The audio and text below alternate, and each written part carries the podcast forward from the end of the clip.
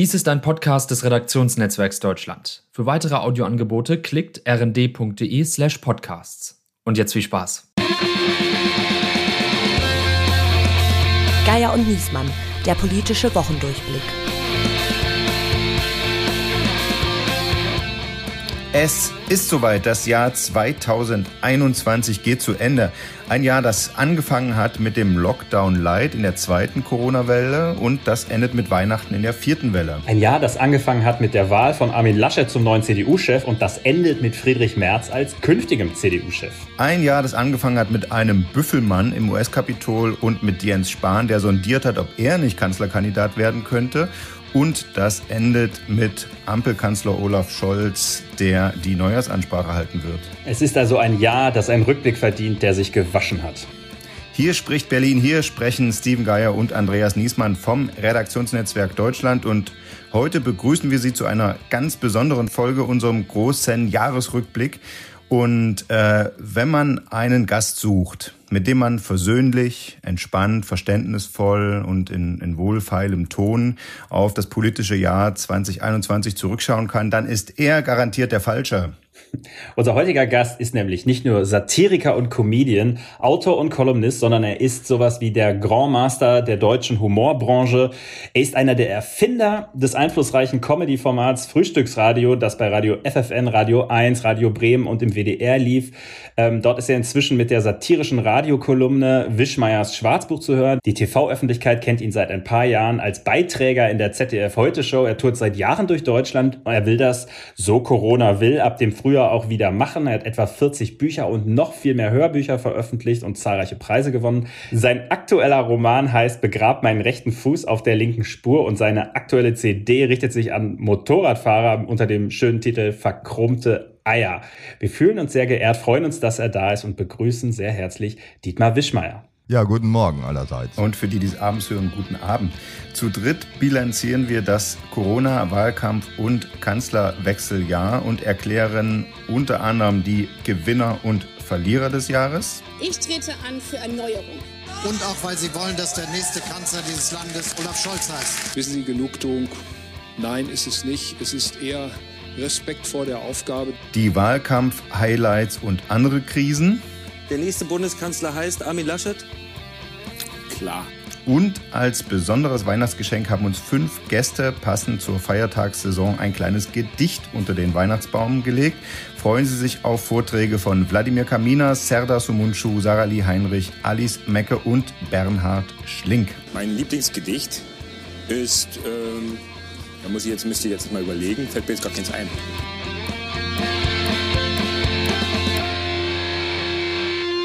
Jetzt geht's aber los. Herr Wischmeier, hat Sie 2021 enttäuscht oder versöhnt? Äh, weder noch, ich habe keine emotionalen Bindungen zu einem Jahr. Also ich mache das einfach so mit, weil ich kann es ja auch nicht vermeiden. Die Zeit läuft halt ab.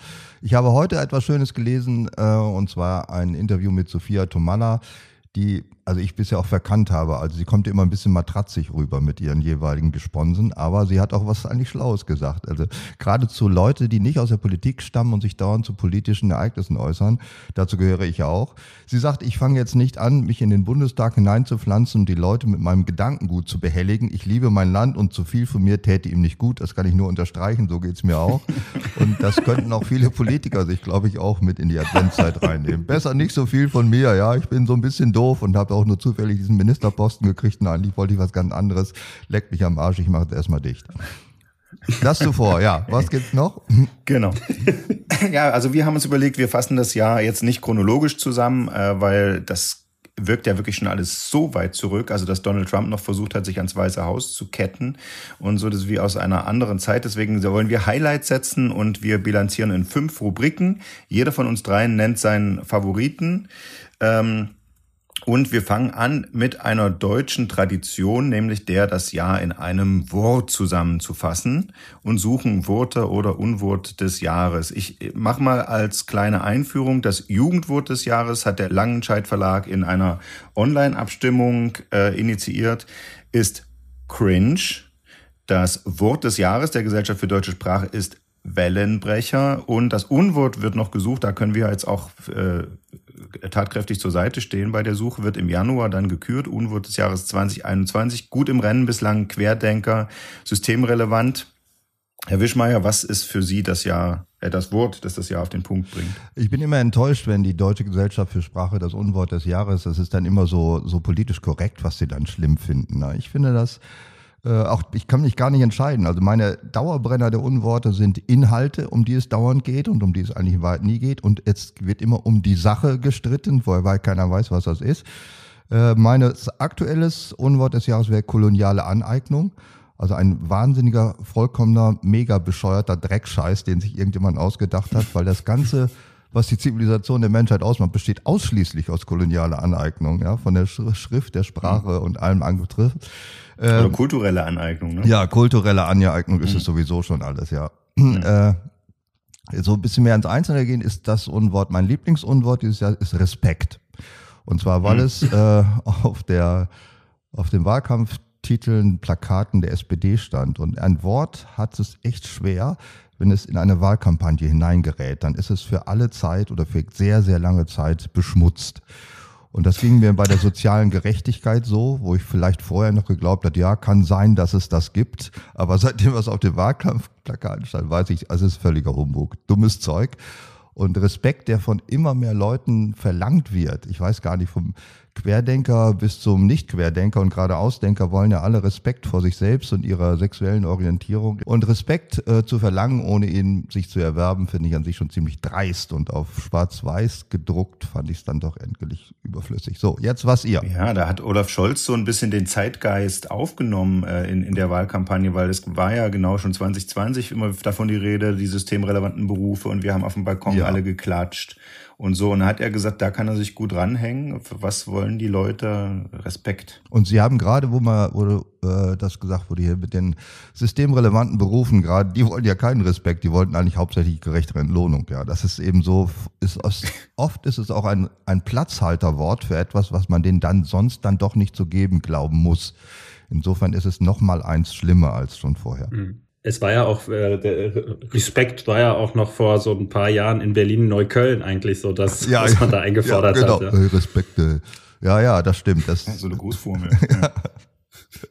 eine, Gro ja. eine Grußformel, die auch geil. Es ist wie ein gezücktes Messer, das Wort, finde ich. Ja, also wie eine vorgehaltene Waffe, dass man so etwas verlangt und generell ist es eine Umgangsform, die mir unter Menschen irgendwie äh, nicht richtig erscheint oder wie man heute sagt, ich fühle es irgendwie, dass es nicht richtig ist, weil das ist ja auch alles, ja, äh, es wird alles gefühlt, das ist auch noch so ein Unwort, ich fühle irgendwas, statt eine Haltung oder eine Meinung, Meinung ist auch schon schlimm genug, mhm. aber ein Argument ist im Hintergrund nur noch ganz selten zu finden, aber gefühlt wird eine Menge. Mhm, gefühlte Wahrheiten ja. und so. Andreas, du, du, dein Schuss auf das Wort des Jahres. Ähm, mein Wort des Jahres ist die Osterruhe. Geht jetzt schon so ein bisschen zurück, aber bleibt uns ja jetzt irgendwie äh, erhalten, wo wir schon wieder über den Weihnachtslockdown oder den Silvester-Lockdown oder ich weiß es noch nicht reden. Ähm, aber es zieht natürlich auf diese Corona-Pandemie und ähm, ja, und äh, die, diese komplett versemmelte Idee damals, muss man ja sagen, in einer äh, stundenlangen Ministerpräsidentenkonferenz, auch so ein schönes Wort übrigens oder ein schreckliches Wort, was wir ja nie geglaubt hätten, dass wir so viel mal über Ministerpräsidentenkonferenzen reden würden, so dem C-Termin Termin ähm, des politischen mhm. Berlins, äh, also bislang, ja, also mit Ausnahme dieses verrückten Jahres.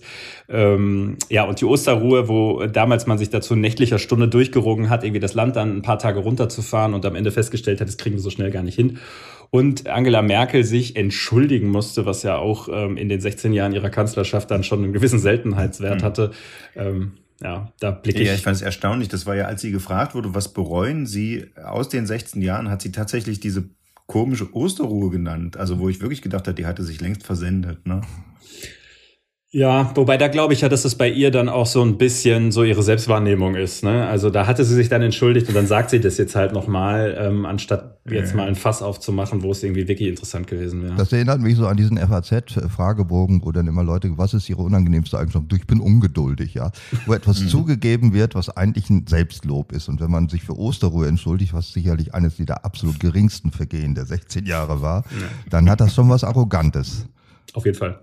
Ähm, gut, um auch noch schnell eins zu nennen, würde dann fast die Bundesnotbremse wählen. Äh, das ist aber auch Corona-Bereich, ähm, weil einfach das Wort so ein deutsches Wortungetüm ist. Also als sich dann endlich alle äh, darauf geeinigt hatten, dass die Ministerpräsidenten es nicht hinkriegen, äh, die, die Corona-Krise zu managen, haben sie gesagt, gut, dann soll es halt doch der Bundestag äh, auf Bundesebene machen und eine Bundesnotbremse erlassen. Ähm, gut, und dann, mir ist das wieder eingefallen, als dann äh, Karl Lauterbach Gesundheitsminister geworden ist, weil er sich dann Bundesspaßbremse endlich nennen kann jetzt. Was mir auffällt an euren beiden äh, Unworten ja. ist ja, dass ihr eigentlich den Sachverhalt eher doof findet und gar nicht so sehr das Wort. ja. nee, wir finden das Wort das eigentlich gut. Ich finde ja, das, das, Wort eigentlich das, gut. Genau, das war eigentlich ganz schön. Also, also wenn man rein so mal sprach, sprachlich, dann finde ich natürlich letale Entnahme ist ja eines der schlimmsten Wörter der letzten. Das kommt nah an den Kollateralschaden heran. Da gibt es schon so ein paar Wörter, die sind so sehr, sehr schön deutsch, dass man ja auch heute immer noch Leute erwischt dabei, wie sie und, äh, ohne drüber nachzudenken Nazi-Vokabeln verwenden. Also mein Liebling ist immer Sonderbehandlung, das ist ja eine der hm. schlimmsten deutschen, das wird aber ganz kritiklos immer noch so deutsch irgendwo verwendet. Und die letale Entnahme ist, die kommt auch ja, oder die Eingliederung in das Jagdrecht. Das ist, finde ich, auch ganz schön, wenn man sich vorstellt, wer das alles sein könnte, den man eingliedern kann, wird es auch ganz fürchterlich und sehr deutsch. Also da hat die deutsche mhm. Sprache einiges, einiges vor.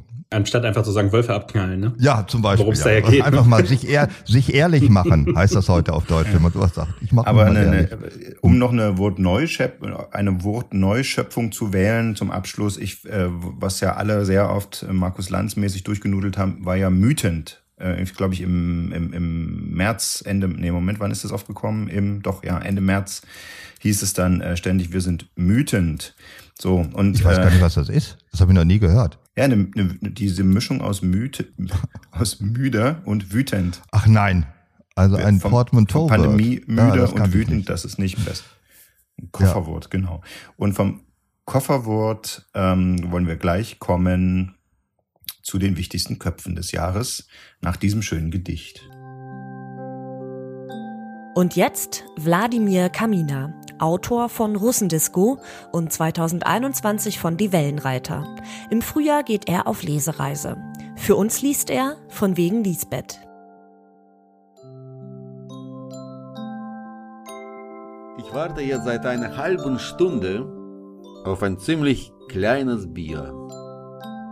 Und bin ja trotzdem gut bedient, denn ich sitze hier allein mit dir.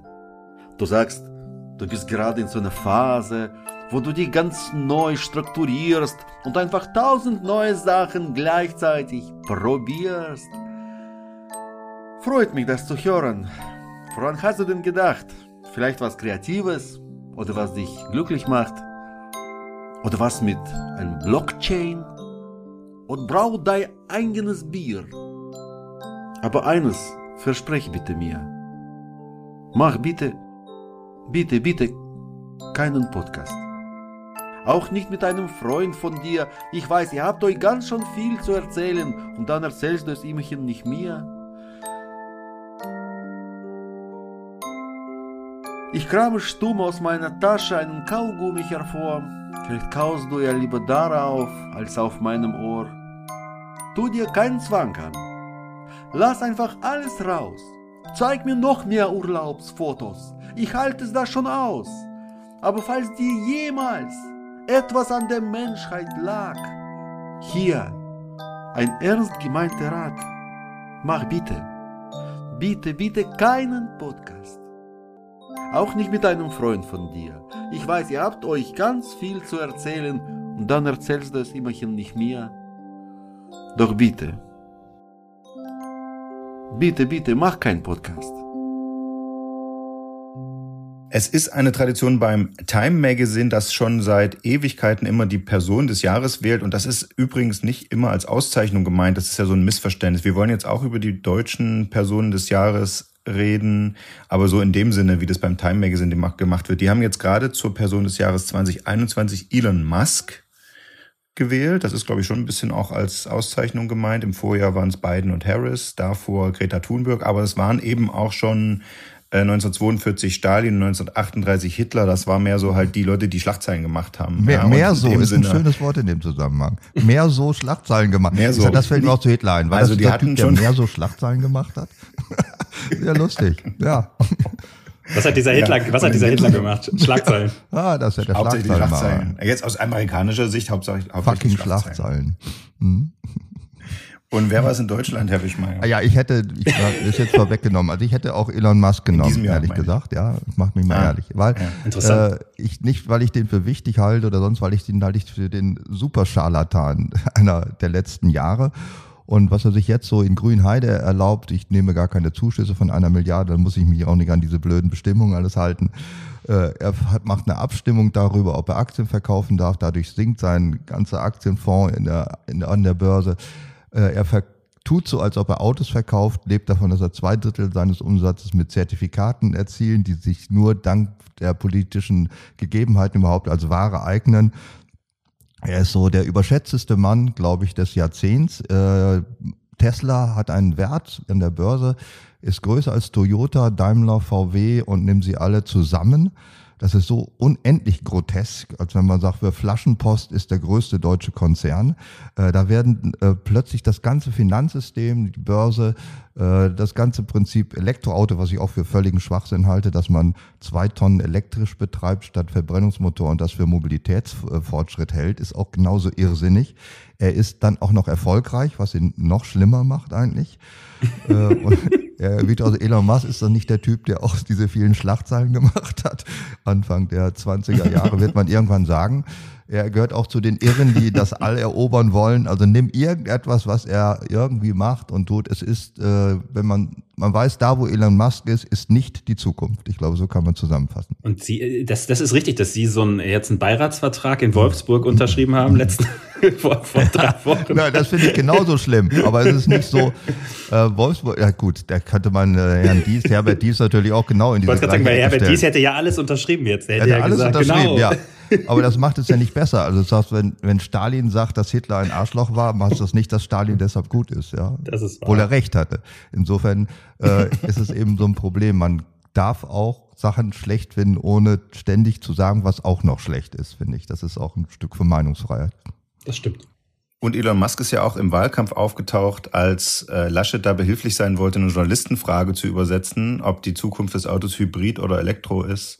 Und alle gedacht haben, er stellt, äh, äh, Laschet stelle äh, Musk diese dumme Frage, dem, dem Elektro-King. Was, Herr, Herr Musk, was finden Sie besser? Das war auch einer der ganz großen Momente der Weltgeschichte, als die beiden zusammen waren, wo keiner von beiden dachte, was er wirklich wollte. Das war ganz Wobei groß. das absolut krasse an der Situation war ja dieses wahnsinnig hohe, affektierte Lachen von Musk, ne? Wie ja. So. ja. Es war schlimmer als das Laschet-Lachen. Eigentlich ja. ja. Man kannte, ach, man, aber nicht so ja, folgenreich. ja, nicht so folgenreich, das stimmt. Das ist auch noch ein Typ, der, das mir an Musk auch besonders nicht gefällt, ist, dass das alles folgenlos ist, was er so treibt. Also für ihn selbst. Für viele andere ist es ja. folgenschwer. Ich weiß auch nicht, wie Brandenburg aus dieser Nummer in Grünheide jemals wieder rauskommt. Ich nehme mal an, irgendwie machen sie auch so eine Ministerpräsidentenkonferenz, ja, die Ware neben dem Oberverwaltungsgericht Lüneburg, die zwei Sachen, die wirklich diese Welt beherrschen. Und äh, die werden sagen, ähm, Herbert, du musst den Kram jetzt kaufen, weil das ist alles nichts geworden, was wir uns versprochen haben in Grünheide. Da muss VW jetzt auch eine Batteriezellen, was weiß ich, irgendeinen Kack machen, wie damals Karmann kaufen, Porsche kaufen, den ganzen Kram. Alles, was nicht läuft, ja, Salzgitter 2, macht die Scheiße irgendwie fertig. Wir wissen nicht mehr weiter. Ja, so Bad Bank-mäßig. Ja, An genau. Andreas, dein Kopf des Jahres. Ah, es tut mir leid, ich bin jetzt ein bisschen langweilig. Ähm, als langjähriger SPD-Watcher und politischer Korrespondent muss ich leider sagen, ja, es ist Olaf Scholz hätte ich auch nicht für möglich gehalten. Ein äh, ähm, äh, mittelmäßig talentierter Journalist schrieb mal über ihn in einem Leitartikel, er wird nie, äh, er wird nie äh, Bundeskanzler werden und er wird noch nicht mal Kanzlerkandidat seiner Partei. Beides hat jetzt nur so halb gestimmt. ähm, Hast du da eine Strafe für bekommen für den Leitartikel? Ähm, nee, habe ich noch nicht. Was, was, was, was gibt's da für Strafen? Ja, musst du immer die Zukunft voraussagen künftig. Ja, nein, aber man muss einfach sagen, Olaf Scholz, ich glaube wirklich, äh, man hätte äh, sehr viel Geld damit äh, äh, gewinnen können, wenn man Anfang des Jahres auf ihn gewettet hätte und gesagt hätte, das ist übrigens der Mann, der Kanzler wird. Ähm, tja, jetzt ist das. Jetzt haben wir den Salat. Da finde ich allerdings am interessantesten, dass sich sein Spitzname geändert hat. Früher war der Scholzomat und jetzt heißt er, glaube ich, in SPD-Kreisen das Politmöbel. Und das finde ich eigentlich noch viel schöner und desavouieren. Also das entlarvt ihn letztendlich, den stellst du irgendwo hin und er macht das, was man da so normalerweise macht. Also den average political. Ne? Das ist ja mhm. einfach. Der kann das und das, ich finde es auch nicht, dass es die schlimmste Besetzung des Kabinetts ist. Das muss ich auch sagen. Okay. Wer ist die schlimmste Besetzung des Kabinetts? ah, das wusste ich, dass da eine Nachfrage kommt. Ja, so steuert man Interviews. da müsste ich allerdings auch schon etliche aufzählen, aber ich glaube, mein absoluter Liebling ist mit Moment äh, die äh, Trampolinspringerin aus Patten. Oh. Ich glaube, dass die doch im, im Klaus anführt zur Zeit, aber das kann sich ändern. Da haben sie auch eine regionale äh, Nähe, ne? Die ja, ja aber die ist ja Gott sei Dank weggezogen, schon im Kindesalter. Oder als Studentin, das ist ja bei ihr das Kindesalter. das ist alles relativ. Ähm, ja. Die, die, äh, ich habe bei der Vorbereitung gefunden, dass Markus Söder noch beim politischen Aschermittwoch im Februar gegen Olaf Scholz gestichelt hat. Der habe ja eher die Begabung, Blutdruck zu senken, als ihn steigen zu lassen. Und damals fand das Söder noch eine ganz große Beleidigung und hat nicht erkannt, dass das die Kernqualifizierung ist, die sich die Deutschen im Kanzler wünschen. Ne? Oh, wenn wir da jetzt mit anfangen, was Söder alles nicht erkannt hat in den letzten halben Jahr, da kann man hier noch, noch wieder zum Kopf des Jahres machen oder zum Arsch des Jahres vielleicht. Ja. Ich hatte überlegt, wer ist der Arsch jetzt, das Merz oder Söder? Merz wurde immer gesagt, er ist ja der einzige Arsch, den die CDU auch noch in der Hose hat. Und das stimmt ja anscheinend auch, wenn man die Mitgliederbefragung ansieht. Und mhm. Söder ist der Arsch in der Hose, der sich nur dafür hält, aber gar keiner ist. Und diese Wahrheit erfahren wir nächstes Jahr bei der Wahl in Bayern. Ja, für mich, für mich der Kopf des Jahres. Markus Söder, Kopf des Jahres. Echt? Ja. Zuerst Wannabe-Kanzler, also im Sinne von, der auch so viel Schlagzeilen gemacht hat und sonst ja, ja, ja. ja, also es war kein Hitler-Vergleich jetzt, aber ähm, Nein. halt äh, äh, zuerst wollte er Kanzlerkandidat werden, dann wollte er immer der Corona-Sheriff sein, nichts davon war so richtig. Bei den MPKs immer durch eine glückliche war Fügung neben Merkel. Wie bitte? Bienenkönig? Bienenkönig war auch schon mal. Das also war vergangenes Jahr, ja. Und das Schönste natürlich seine Rolle im Laschet-Wahlkampf, äh, quasi als die ständige ironische Brechung des Wahlkampfs. Also das Konzept fand ich auch so wahnsinnig. Aber er war doch genauso eine Pfeife wie wir auch. Er kommt da vom Radio und hat, war so eine Art Journalist auch, äh, glaube ich, in Nürnberg. Ja, also werden wir auch nie äh, Kanzler wie er. Nein, der Gott sei Dank nicht. Das mhm. möge auch. Aber eigentlich Söder, Söder ist eigentlich der Wannabe des Jahres, finde ich. Ja, das stimmt. Der Wannabe des Jahres ist Söders. Und es gibt auch Wannabes, die sind dann tatsächlich Bees geworden. Das ist noch viel schlimmer eigentlich. Söder ist immerhin nichts geworden. Das muss man ihm zugute halten. genau, nächstes Jahr, das wird dann, dann tatsächlich nochmal spannend. Und gut, dann können wir dann gleich gucken auf die Krisen des Jahres. Und jetzt Serdar Somuncu, Satiriker und Moderator von Radioshow und Podcast Die Blaue Stunde. Im Frühjahr geht er auf Tour. Waren mal zwei Ameisen, die wollten nach Hamburg reisen. Bei Altona an der Chaussee, da taten ihnen die Beine weh. Und so beschlossen sie weise, zu verzichten auf den letzten Teil der Reise. Ist von Ringelnatz, kann man nehmen. Wenn es an etwas keinen Mangel gab in diesem Jahr, dann an Krisen. Die äh, meisten davon waren Fortsetzungen äh, vom, vom vorigen Jahr und das ist ja dann immer so mit Fortsetzungen, wird auch nicht besser als im Vorjahr. Nun haben wir wahrscheinlich alle keine Lust, äh, schon wieder hier fünf Minuten über Corona zu reden und deswegen hat, hat wähle ich jetzt mal, wenn ich mal anfangen darf, äh, als Krise des Jahres nicht Corona, sondern die Flut, das Hochwasser in NRW, ähm, auch so ein bisschen als der Moment, wo Deutschland die Klimakrise vor Augen geführt bekommen hat. Also so, äh, ja, wie fühlt sich das so an, wenn die Pole schmelzen, ist immer ein bisschen abstrakt. Dann merkt man eher, dass der Spritpreis steigt äh, als Klimakrise. Aber wenn dann tatsächlich innerhalb von einer Nacht irgendwie äh, alles weggespült wird, wo irgendwie vorher noch Leute gelebt haben. Ich finde, das war schon so ein, so, so ein Denkzettel. Ich glaube, da werden wir uns auch noch Jahre später dran erinnern, dass das 2021 war. Ja. Da höre ich keinen Widerspruch. Ja, das ist auf jeden Fall, es ist so eine sagen, sehr Oldschool-Krise, so eine Flut, finde ich. Also ja. ist nicht besonders originell, dass sie überhaupt kam. Das fand ich irgendwie langweilig. Äh, das ist natürlich äh, sozusagen, dass das mit dem, mit dem Klimawandel zusammenhängt, ist, glaube ich, jedem klar geworden, wenn er nicht zu den absoluten reptiloiden Querdenkern gehört. Es ist aber, es ist sozusagen kein Ereignis, das so absolut überraschend gekommen ist. Ich finde eine, die Krise des Jahres, die für mich auch schon sich angezählt wurde in den letzten Jahren, ist Digitalisierung. Nicht, dass wir sie nicht haben, sondern dass man sie für eine Zukunftstechnologie hält. Das finde ich die Krise des Jahres, weil das wäre so, als äh, hätte man im alten Ägypten gesagt, wir müssen mehr schreiben. Ja, wie schreiben? Es kommt darauf an, was man schreibt und was man aufschreibt. Nicht, dass man an sich schreibt. Dass man an sich digitalisiert, ist eine schöne Idee, aber ist es keine Lösung von irgendetwas, sondern ist nur ein Mittel zum Zweck. Und da kommen wir wieder zur Flut. Dann hatte man sie ja zum Teil digitalisiert, indem man die Sirenen abgeschafft hat. Und siehe da, es hat nicht funktioniert. Und auch mhm. wenn man den Türdrücker digitalisiert durch eine äh, ID-Card, funktioniert es auch nicht besser. Und wir haben das jetzt auch, und da kommen wir dann doch wieder zu Corona. Da hätte man tatsächlich was digitalisieren können, nämlich ein Impfverzeichnis oder dass wir nicht alle eine äh, Smartphone vorhalten müssen, zusätzlich zum Personalausweis, um als geimpft auszuweisen, sondern dass die verfickte scheiß Bundesdruckerei, die ja alle Fotos von allen Bundesbürgern, die über 18 sind, vorhält, dass die einfach mal einen Impfausweis mit Lichtbilddruck, das kann doch so schwer nicht sein, ja. Und dass man dem Datenschutzbeauftragten sagt, ich möchte den Rücken sehen und zwar von ganz weit hinten. Verpiss dich, ja. Wir wollen so einen blöden Ausweis haben, den wir einfach vorzeigen können mit einem QR-Code drauf, mit unserer Fresse drauf, aus dem Maus, wir dürfen da rein, 2G, 3G plus wiederhören. Mhm. Also insofern ist ja das, was, was Angela Merkel gut gemacht hat, wenn für sie Digitalisierung die Krise des Jahres ist, dann hat sie ja 16 Jahre diese Krise verhindert. Na, das ist ja auch verhindert, ist ja auch nicht eine Lösung, sondern es ist halt wichtig, dass man es macht, aber es ist keine Lösung. Es ist ein Weg zu einer Lösung, aber nicht die Lösung selbst. Mhm. Das ist so, ich sag mal, die Digitalisierung der Schulen. Das wird ja auch als große Lösung für die Schulproblematik jenseits der Kultusministerkonferenz sehen. Aber man kann nicht einen Haufen Buntstift in den Gorilla-Käfig schmeißen und sagen, die können jetzt alphabetisch sein. Das wird nicht funktionieren. Ja. ja. Man kann den Lehrern auch einen Laptop kaufen. Doch so ein wahnsinniger Irrsinn. Äh, wenn sie noch keinen haben, sollten sie gar nicht Lehrer sein. Warum kauft man denen einen Laptop? Das ist so ein Schwachsinn, was alles unter dem Stichwort Digitalisierung an Unsinn verbreitet wird, zeigt davon, dass die von dem alle gar keine Ahnung haben. Ja. Ich komme ja aus dem Hörfunk, da hat man vor 20 Jahren angefangen, den Hörfunk zu digitalisieren. Das hat an der Qualität des Rundfunks nichts verbessert, wirklich nichts. Es hat auch nicht das Personal eingespart, keine Kosten eingespart, es hat einfach nur alles anders gemacht. Aber es ist nicht die Lösung des Programms, sondern es ist nur eine andere Umsetzung des Programms. So, jetzt möchte ich von Herrn Andreas hier eine Krise hören, aber ganz schnell. Stopp, stopp, stopp, stopp, stopp, stopp, stopp, Andreas. Bevor wir über die weiteren Krisen des Jahres reden, müssen wir eine kleine Pause machen. Teil 1 unseres Jahresrückblicks ist nämlich schon zu Ende. Den zweiten Teil unserer großen 2021 Bilanz mit unserem Ehrengast Dietmar Wischmeier äh, hören Sie dann nächste Woche an genau dieser Stelle.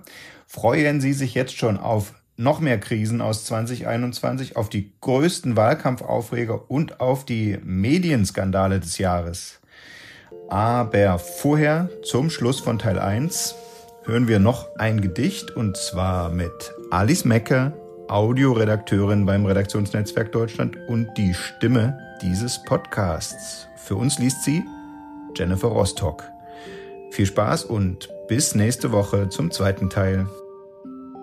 Die Sonne ist am Untergehen. Kater weckt mich sacht. Ich habe den ganzen zweiten Advent verpennt. War eine lange Samstagnacht. Meine Haare voller Metter, Marzipanstellen unterm Schuh und unter meinem Top, scheiße, schon wieder ein Tattoo. In meiner Bude liegen Leute rum. Ich glaub, hier wird gefeiert. Kleine Brocken im Aquarium. Wer hat denn hier gereiert? Im Klo riecht's nach Benzin und alle Wände sind beschmiert. Die Küche steht unter Wasser. Scheiße, was denn hier passiert? Mein Kopf fühlt sich nach Keks an, aber Stück für Stück kommt die Erinnerung an gestern schreiend zurück. Wohl zu viel Glühwein, ein bisschen viel Glühwein. Wohl zu viel Glühwein letzte Nacht. Was haben wir uns dabei gedacht? Wir liefen übern Hof und das splitternackt und haben den Nachbarn vor die Tür gekackt. Es gab eine Prügelei mit viel Geschrei und irgendwer rief die Polizei. Die standen unten die ganze Nacht und wir haben einfach nicht aufgemacht. Hab aus dem Fenster gespuckt und ne Faust geballt und leise rieselt der Schnee gelallt. Der Weihnachtsbaum, der im Garten stand, den haben wir im Flur verbrannt. Es gab Marshmallows am Lagerfeuer. Scheiße, das wird teuer. Wohl zu viel Glühwein, bisschen viel Glühwein. Wohl zu viel Glühwein letzte Nacht. Was haben wir uns dabei gedacht? Dies war ein Podcast des Redaktionsnetzwerks Deutschland. Für weitere Audioangebote klickt rnd.de slash podcasts. Bis zum nächsten Mal.